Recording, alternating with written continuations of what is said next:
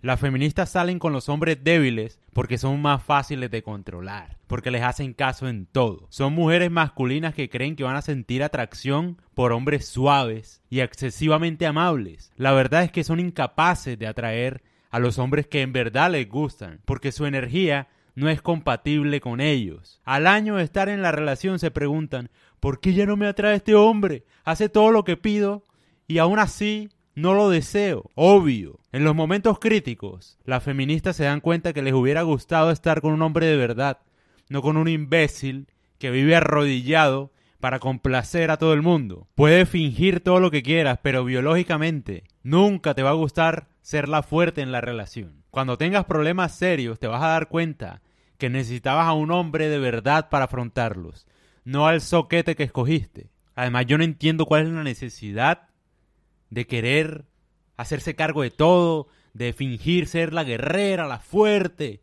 y tal, cuando puede ser la reina. O sea, no le encuentro el sentido, ¿eh? es chistoso incluso.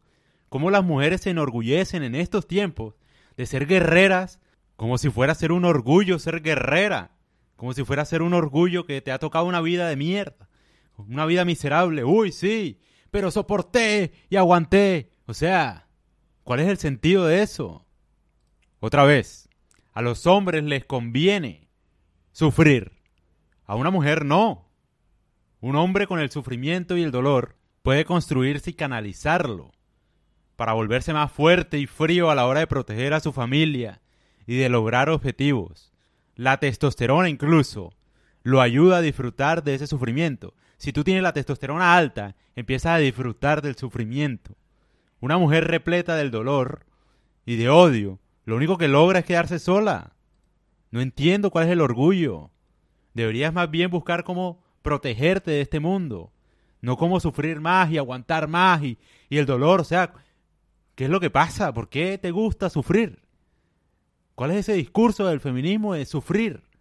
O sea, ¿a quién sensatamente le gusta sufrir? A nadie. Lo que yo digo es que al hombre le conviene sufrir. Es diferente.